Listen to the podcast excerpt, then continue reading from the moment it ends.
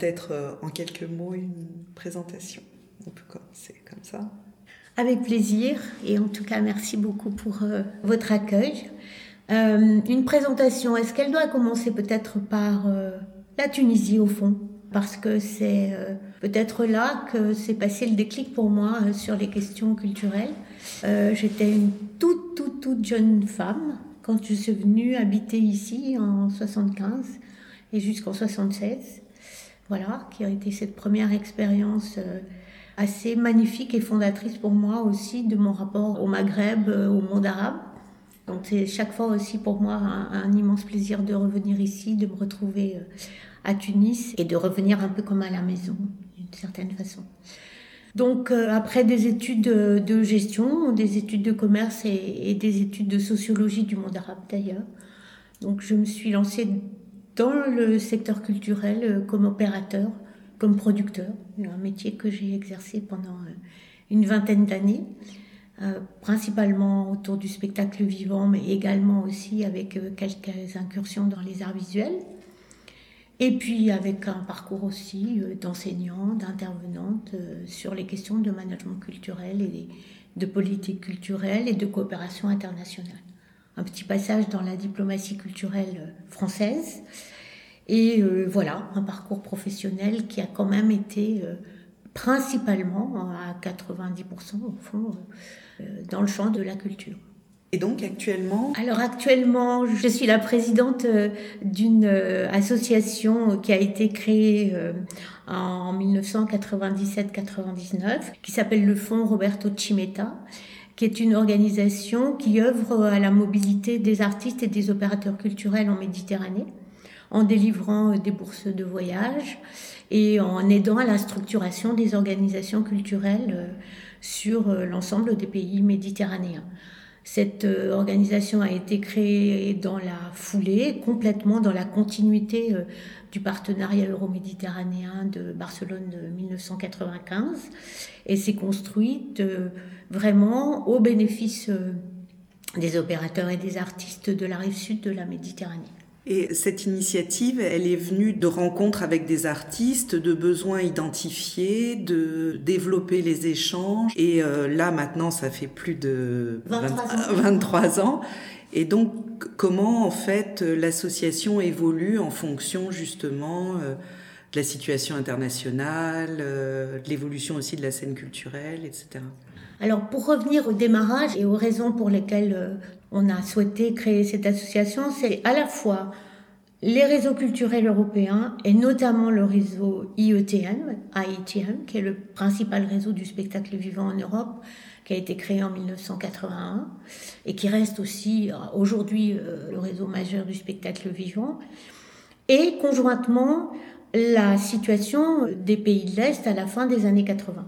Donc, euh, ce qui s'est passé, c'est que moi j'étais membre donc du réseau IETM et euh, après 89, l'ensemble des collègues d'Europe de l'Ouest, puisqu'au fond euh, IETM était destiné à ce moment-là uniquement aux collègues d'Europe de l'Ouest, on s'est vraiment mobilisé de façon assez forte en France et dans les autres pays européens où il y avait des membres et des adhérents pour aider nos collègues d'Europe de l'Est à bouger, à voyager, à venir à notre rencontre.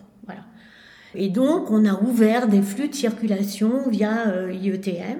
On a ouvert des flux aussi de coopération et de, et de solidarité, puisque un certain nombre de théâtres, un certain nombre de compagnies ont envoyé du matériel, puisque ces, ces théâtres avaient souvent euh, plus du tout été euh, réapprovisionnés en matériel disons, un peu plus technologique ou autre. Voilà.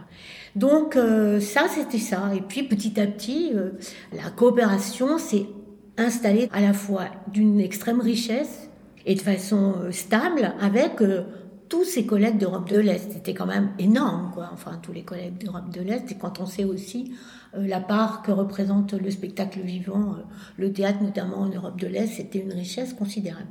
Donc on absorbe ça pendant plusieurs années. Et puis au niveau du réseau IETM, il y a eu un moment un petit groupe de membres qui étaient plutôt les Français, les Italiens, les Espagnols, qui étaient assez actifs, voilà, et il y avait une plénière à Paris. Et à ce moment-là, le petit groupe de travail de préfiguration de cette plénière à Paris se dit euh, mais euh, on est sur trois pieds. Il nous manque un pôle, il nous manque quelque chose, nous, Européens du Sud. Il manque dans le travail pour qu'il soit complet pour nous, il nous manque nos collègues euh, de la Méditerranée. On avait tous des relations singulières avec certains d'entre eux, mais on n'avait pas construit une relation de profession à profession, de professionnel à professionnel, de façon un peu plus structurée. Donc à ce moment-là, euh, la plénière a lieu à, Paris, à la Villette. On se dit, ben, il faut qu'on invite, il faut qu'on se débrouille pour, qu'on se rapproche, comme on l'a fait pour les collègues euh, d'Europe de l'Est, qu'on s'adresse à nos collègues d'Europe du Sud en disant, euh, coucou, on a besoin de vous, on a vraiment besoin de vous. Donc on, on organise cette plénière. Et là où le premier lien avec la Tunisie se fait, c'est qu'on invite Fadel Chaibi, à être un des intervenants de l'ouverture. Donc on invite une personnalité majeure de la géopolitique, Michel Fouché, donc euh, à, faire le discours d'ouverture sur la question du rapport euh, Nord-Sud et autres. Et on avait intitulé cette réunion À l'est de quoi, au sud de qui? Et donc on invite Fadol Chaibi. Et Fadol Chaibi, dans sa magnificence, euh, et, comme il sait le faire, commence son introduction en nous disant Nous savons tout de vous, vous ne savez rien de nous. Et là, on a tous pris une claque. Et on a dit, ok, d'accord, eh ben allons-y, puisque c'est ça, euh, voilà. Donc, et on a commencé à ça. Donc ça, c'était en avril. En juillet, on se retrouve, le même petit groupe d'amis professionnels, une vingtaine, à Paul qui est une toute, toute, toute petit, enfin même pas une petite ville, un minuscule village à côté d'Ancona en Italie, où il y a toujours un festival de théâtre qui était peut-être le festival de théâtre européen le plus pointu. C'est-à-dire c'est là où tout le monde a démarré, tous les grands qui ont été découverts, amenés là par un couple de personnes absolument incroyables, Velia Papa et Roberto Cimetta. Et donc, à Paul Veridi, on se retrouve une dizaine, quinzaine, en disant, OK, Bon, formidable ce qui s'est passé en avril à Paris, mais qu'est-ce qu'on en fait maintenant? Et à cette réunion, en juillet 97, à Bolmerigé, il y avait Zeynep Farhat qui nous dit, bah, les amis, euh, à sa façon, bien connue, c'est bien gentil, mais euh, si vous voulez qu'on soit vraiment nombreux à, venir et à partager, il faut des sous. Et nous, on en galère, enfin tout ça. Et puis, il faut aussi qu'on ait des liens avec nos collègues du Sud, et ça c'est plus compliqué, parce que les billets d'avion entre Tunis et Casablanca sont hors de prix, parce que pour aller au Liban, ça nous coûte une fortune, et donc du coup, bah, finalement, on n'y arrive pas. Et donc à ce moment-là, on dit, bah tiens, on va créer quelque chose, on va créer une espèce de fonds de mobilité en se disant on va essayer de faire ça, on va se donner quelques mois pour les uns et les autres essayer de récupérer trois sous à droite à gauche pour voir si ça marche la faisabilité, euh, si ça résonne. En octobre suivant, Zeynep nous invite au JTC et invite un certain nombre de collègues, évidemment de Tunisie, mais arrive à inviter à ce moment-là des collègues d'Algérie, donc c'était incroyable. Et là, on se dit, mais oui, il faut y aller. Donc on a hum, intitulé ce truc-là Fond Roberto Cimetta parce que Roberto était décédé très jeune et que ça lui tenait très à cœur. Et à ce moment-là, on se dit, bah allez, on regarde pendant l'année ce que ça donne. Et on rassemble un peu de sous. À l'époque, Fabien Janel était directeur de l'ONDA, l'Office national de diffusion artistique en France. Il met un peu de sous. Marianne de Villig était euh, déléguée générale du réseau IETM, met un peu de sous. Enfin bref. Et on avance comme ça. Et on voit que ça marche. Et donc, on crée à ce moment-là une association qui a d'abord été une ASBL, une association de droit belge, abritée à l'IETM. Et donc, voilà, on a formalisé une association qui ensuite est devenue association française parce que c'est donc Fabien Janel qui a pris la présidence pendant une dizaine d'années. Voilà, c'est comme ça effectivement qu'on a construit euh, le démarrage du fonds. Et c'est comme ça que la Tunisie est un acteur extrêmement important de ce démarrage du fonds parce qu'ensuite, à la suite de la création du fonds, très vite derrière, grâce à euh, des personnes comme Nawel Skandrani, comme Malek Sebay, qui est rentrée des États-Unis en 98. Donc, euh, toute jeune danseuse avec son expérience euh, et son apprentissage.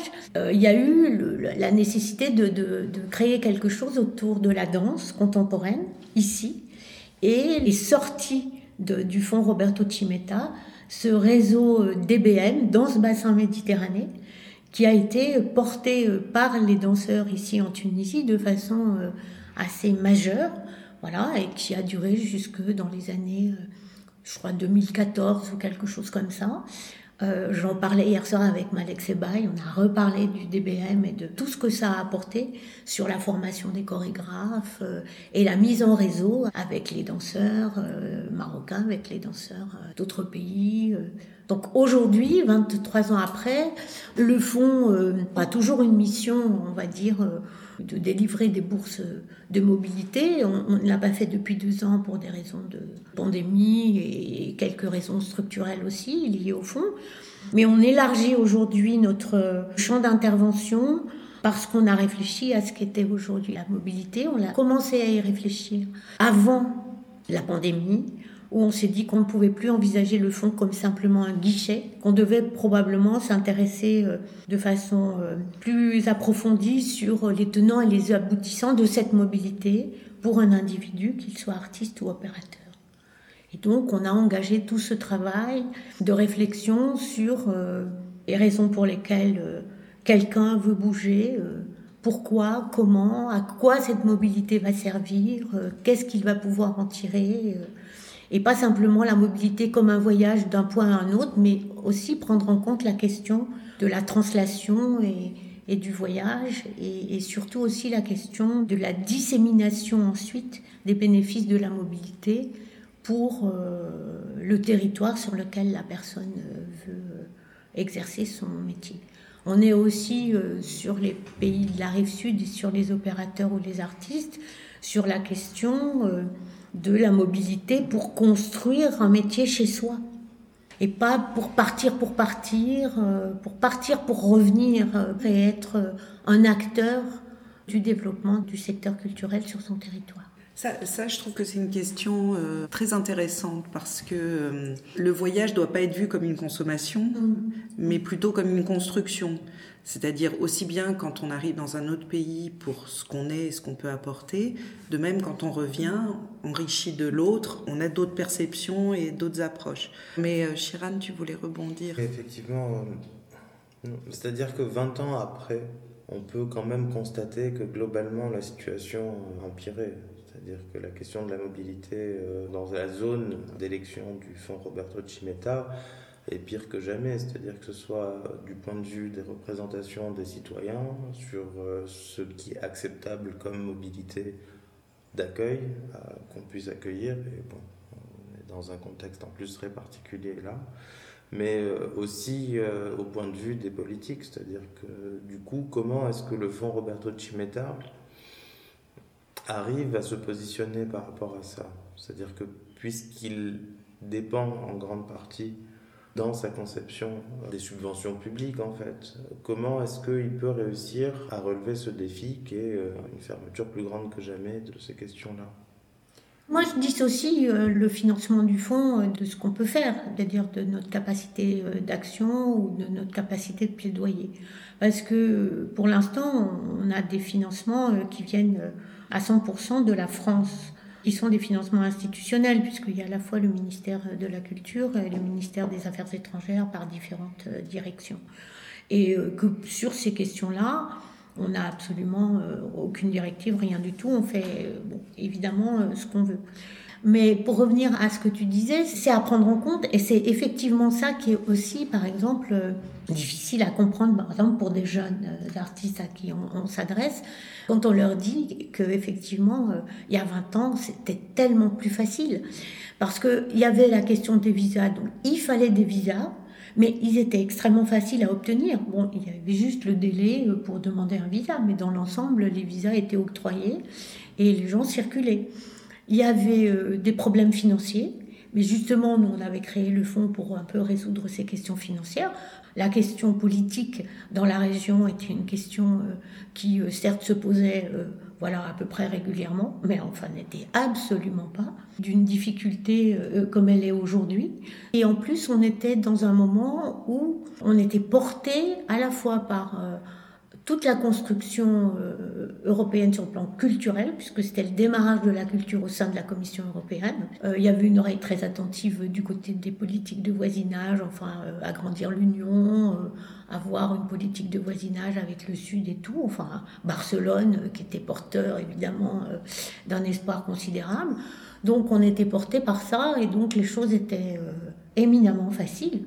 Aujourd'hui, effectivement, on se heurte à plein de choses, plein d'obstacles euh, voire des murs euh, plus que des obstacles. Et euh, là où le fond, justement, peut-être peut jouer un rôle dans sa toute petite place, c'est justement de travailler sur ces questions de mobilité, c'est-à-dire sur les biens fondés de la mobilité pour se dire que de toute façon, il y a aussi, se pose aussi la question de l'équité de la mobilité puisqu'on est obligé d'introduire aussi aujourd'hui la question environnementale, alors évidemment qui ne se posait vraiment pas du tout euh, il y a 20 ans, et où on va être obligé de prendre en compte un paramètre de plus, qui est le paramètre justement environnemental. Et donc la question de l'équité de la mobilité.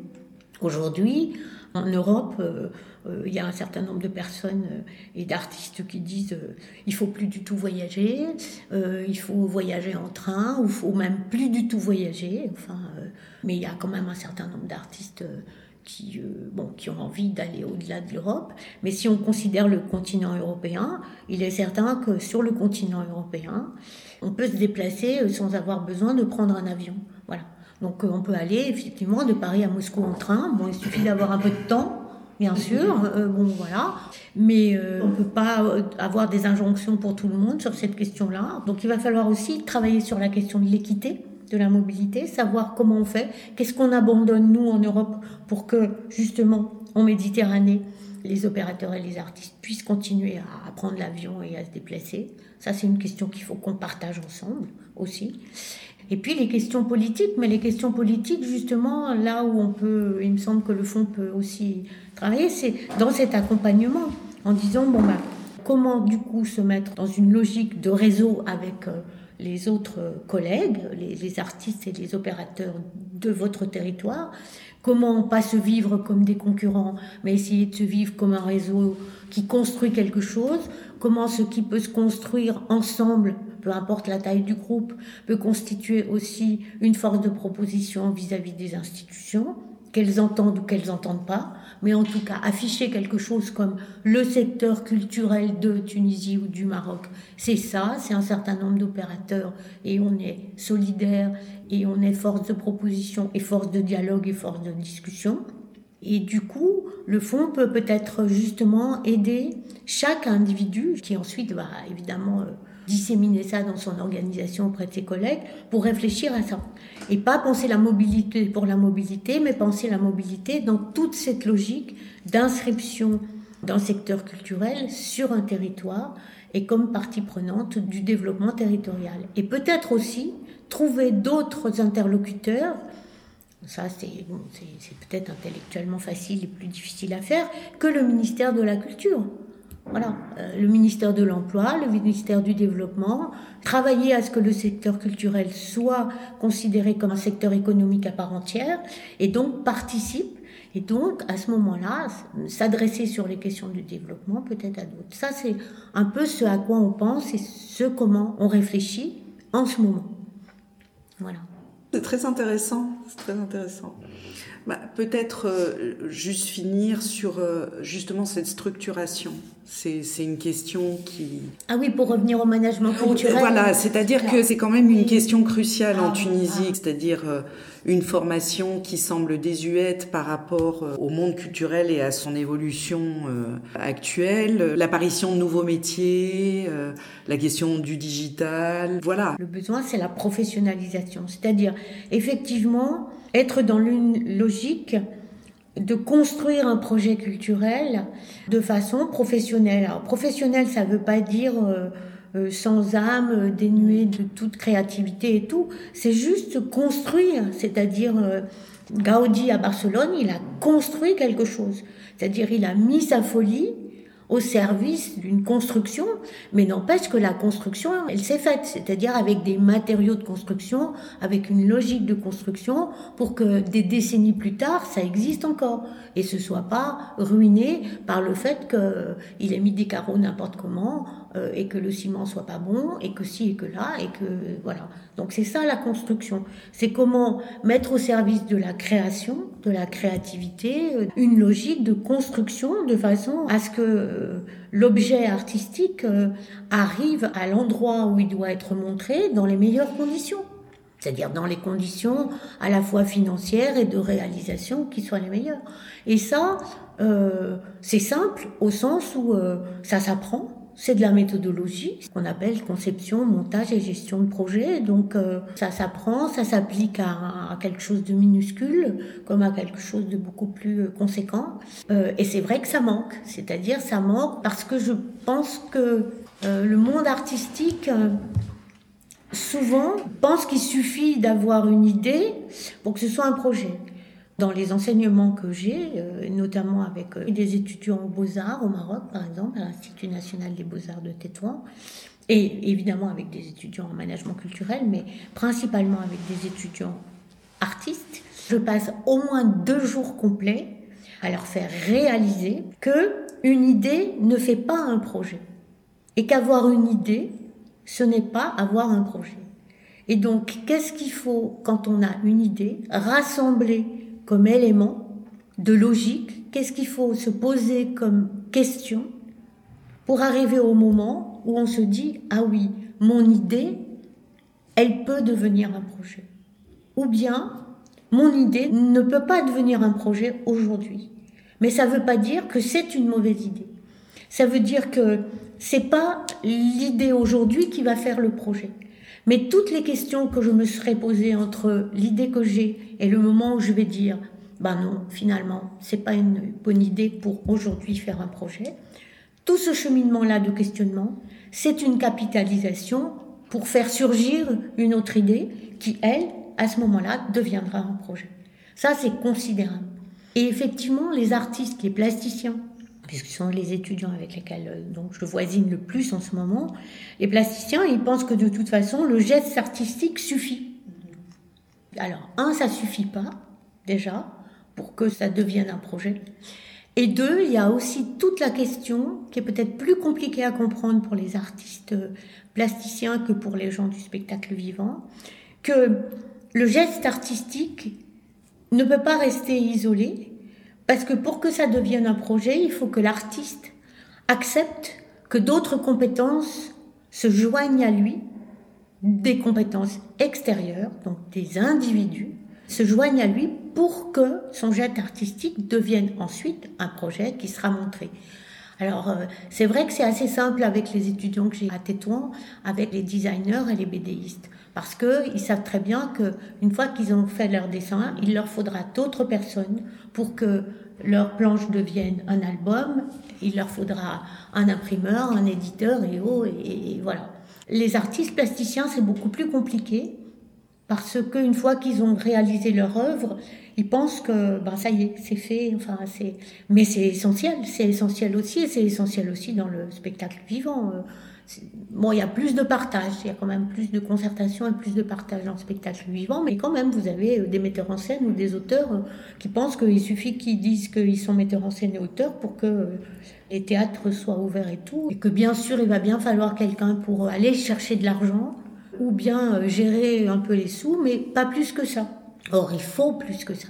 Il faut effectivement euh, une stratégie de financement, mais euh, pour avoir une stratégie de financement, il faut construire un projet en décortiquant les tenants et les aboutissants du projet euh, et ensuite dégager les arguments qui vont faire qu'on va aller chercher tel financeur plutôt que tel autre, et ensuite du coup qui va induire la question de la communication, de la nature même du projet. C'est fondamental et c'est fondamental aussi pour une raison, qui est la question de la coopération et de la collaboration. C'est-à-dire, il y a un terrain de création dans tous les pays, Tunisie, Maroc, Algérie, Égypte, absolument fabuleux et phénoménal. Mais ensuite, il y a une différence considérable dans justement le mode de production. Et donc, euh, il y a une collaboration qui est bancale avec euh, les gens qui sont en Europe et qui, eux, euh, attendent justement d'un spectacle de théâtre qui vient de Tunisie ou d'une exposition, bah, qu'elle soit montée, au fond, sur des paramètres professionnels qui font que bah, on n'attend pas une fiche technique pendant trois mois et elle n'est pas incomplète. Et du coup, après, les gens disent ah, le spectacle était génial, mais on a mis trois fois plus de temps euh, pour euh, monter la production et accueillir le spectacle parce qu'il n'y avait pas la fiche technique, parce qu'il n'y avait pas ci, parce qu'il n'y avait pas ça. Et du coup, après, on dit on adore les artistes, mais c'est compliqué de travailler avec eux. Et ça, il faut absolument se rendre compte que ça ne devrait pas être ça. Et qui est-ce qui en pâtit sont évidemment les artistes et les mmh. créations. Mais après, la difficulté, c'est savoir. C'est-à-dire que un jeune artiste qui va débuter ici, même si maintenant on a beaucoup plus accès à l'information, etc., ne sait pas comment faire. Oui, alors l'exemple que je suis justement à l'Institut national des beaux-arts de Tétouan, je rêverais que toutes les écoles d'art euh, en Méditerranée fassent comme ça, mais il y a à la tête de cette école un homme absolument incroyable qui s'appelle Médizouak et qui est je dirais génial, parce que même en France, ça n'existe pas. Lui, il a décidé qu'il allait préparer les étudiants à sortir de l'école. Il allait préparer les étudiants à se poser la question le lendemain du diplôme, qui je suis maintenant et qu'est-ce que je vais faire. Et donc, il les prépare. Et donc, en troisième année, il y a quatre années, j'interviens en troisième année sur la méthodologie de projet, la conception et la méthodologie d'un projet. Et donc, le séminaire que je fais est destiné à faire comprendre à ces jeunes euh, artistes qu'ils vont monter des projets, ils ont en tête des projets, ils ont des idées, mais qu'il y a un certain nombre de questions à se poser. Comment effectivement, moi, artiste singulier, je vais devoir savoir d'abord de quelles compétences j'ai besoin et ensuite demander autour de moi qui peut rassembler ces compétences et tout ça. Donc ça, en, troisième année, on est sur le collectif. En quatrième année, les étudiants de quatrième année sont accompagnés par une autre personne qui, elle, travaille avec eux individuellement, en disant, au fond, le lendemain du diplôme, qui je suis, qui je vais être, comment ce qui s'ouvre devant moi et qui peut être euh, une espèce de vide, enfin quelque chose qui fait peur, parce que les quatre années à l'école euh, des beaux-arts, euh, c'est quatre années de cocon. Hein. Les étudiants sont chouchoutés, ils peuvent créer pendant 24 heures sur 24, tout est valorisé dans la façon dont ils créent, enfin ils sont accompagnés, ça c'est dans toutes les écoles des beaux-arts comme ça. Voilà. Et donc la quatrième année, il y a quelqu'un qui vient et qui travaille individuellement sur qui je pense être et comment je vais essayer de comprendre qui je suis le lendemain de mon diplôme quand je vais me retrouver face à quelque chose. C'est extraordinaire d'avoir ça pendant ah deux ans. C'est absolument incroyable. À tel point que l'école des beaux-arts de Tétouan, qui est donc jumelée avec euh, l'école des beaux-arts de Marseille, aux beaux-arts de Marseille, ils commencent à se dire, en fait, il faut qu'on fasse pareil. Il faut qu'on mette en place, avant qu'ils sortent, un accompagnement pour la sortie et qu'on mette en place. Alors ça, ça se fait par exemple à l'École nationale supérieure du théâtre euh, à Lyon, à l'ENSAT, euh, où il y a maintenant, depuis deux ans seulement, un accompagnement sur les deux années qui suivent la sortie de l'école. Il y a quelqu'un, il y a quelque chose, il y a quelqu'un. Voilà. Après, les sortants, les, les, comédiens ou les techniciens ou les metteurs en scène viennent ou viennent pas. Mais en tout cas, l'école met en place quelque chose qui peut accompagner pendant les deux années après la sortie de l'école. Et je crois qu'effectivement, c'est ça. Alors pour les étudiants, pour les jeunes artistes qui ont la chance d'être dans un cursus euh, d'apprentissage, d'enseignement supérieur. Après, il y a évidemment tous les jeunes artistes qui se forment sur le tas, qui sont autodidactes, et où là, je pense qu'effectivement, il faut mettre euh, en place... Euh, des formations courtes. Des, formations courtes, des agences. J'en discutais justement avec quelqu'un ici à Tunis cette semaine et je parlais de ce que les régions en France ont mis en place euh, il y a 40 ans maintenant, qui sont les agences régionales. Euh, alors ça s'appelle Arcade, ça s'appelle Odia en région euh, de Bordeaux. C'était des agences financées par les fonds, alors des fonds de collectivité locale et territoriale, qui étaient uniquement au service des gens de culture. Et donc les gens venaient, petite compagnie, en, en disant voilà, je ne sais pas faire ça, Et on les aidait. Et voilà, et c'était uniquement de l'aide. C'était, je sais pas monter un budget, je sais pas écrire une demande de subvention.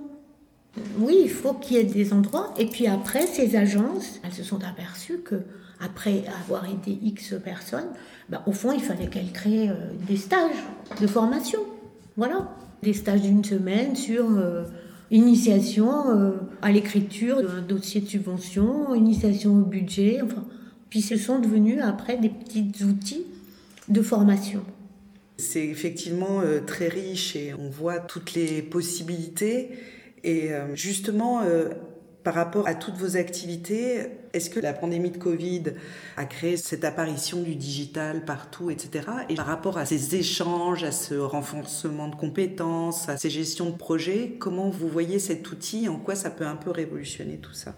Alors c'est vrai que la pandémie a donc euh, ajouté un possible dans la présentation et dans la visualisation des spectacles. Hein. Bon, puisqu'on a tous euh, vu euh, pendant au moins le premier confinement, euh, ben, plein de spectacles, euh, euh, voilà, parce qu'on était en manque et donc on s'est mis sur Internet pour aller voir soit des choses qui existaient déjà et puis qu'on n'avait pas vues et qu'on voulait voir, soit des choses qui étaient faites en direct et autres.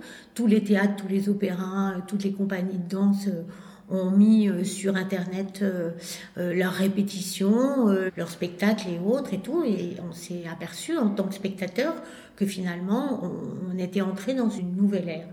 Cette nouvelle ère, il est clair qu'elle n'est pas suffisante, bien sûr, et que quand on retourne au spectacle deux ans après, euh, il y a une émotion. Enfin, tous les gens que j'ai rencontrés qui sont retournés au spectacle après 18 mois ou deux ans, et moi je me mets dans le groupe, on a tous pleuré la première fois.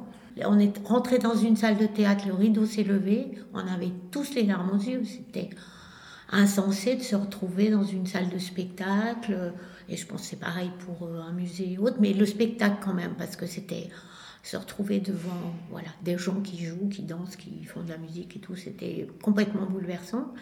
Donc ça, c'est essentiel. Maintenant, il faut s'emparer de cette question euh, digitale et numérique euh, à bon escient.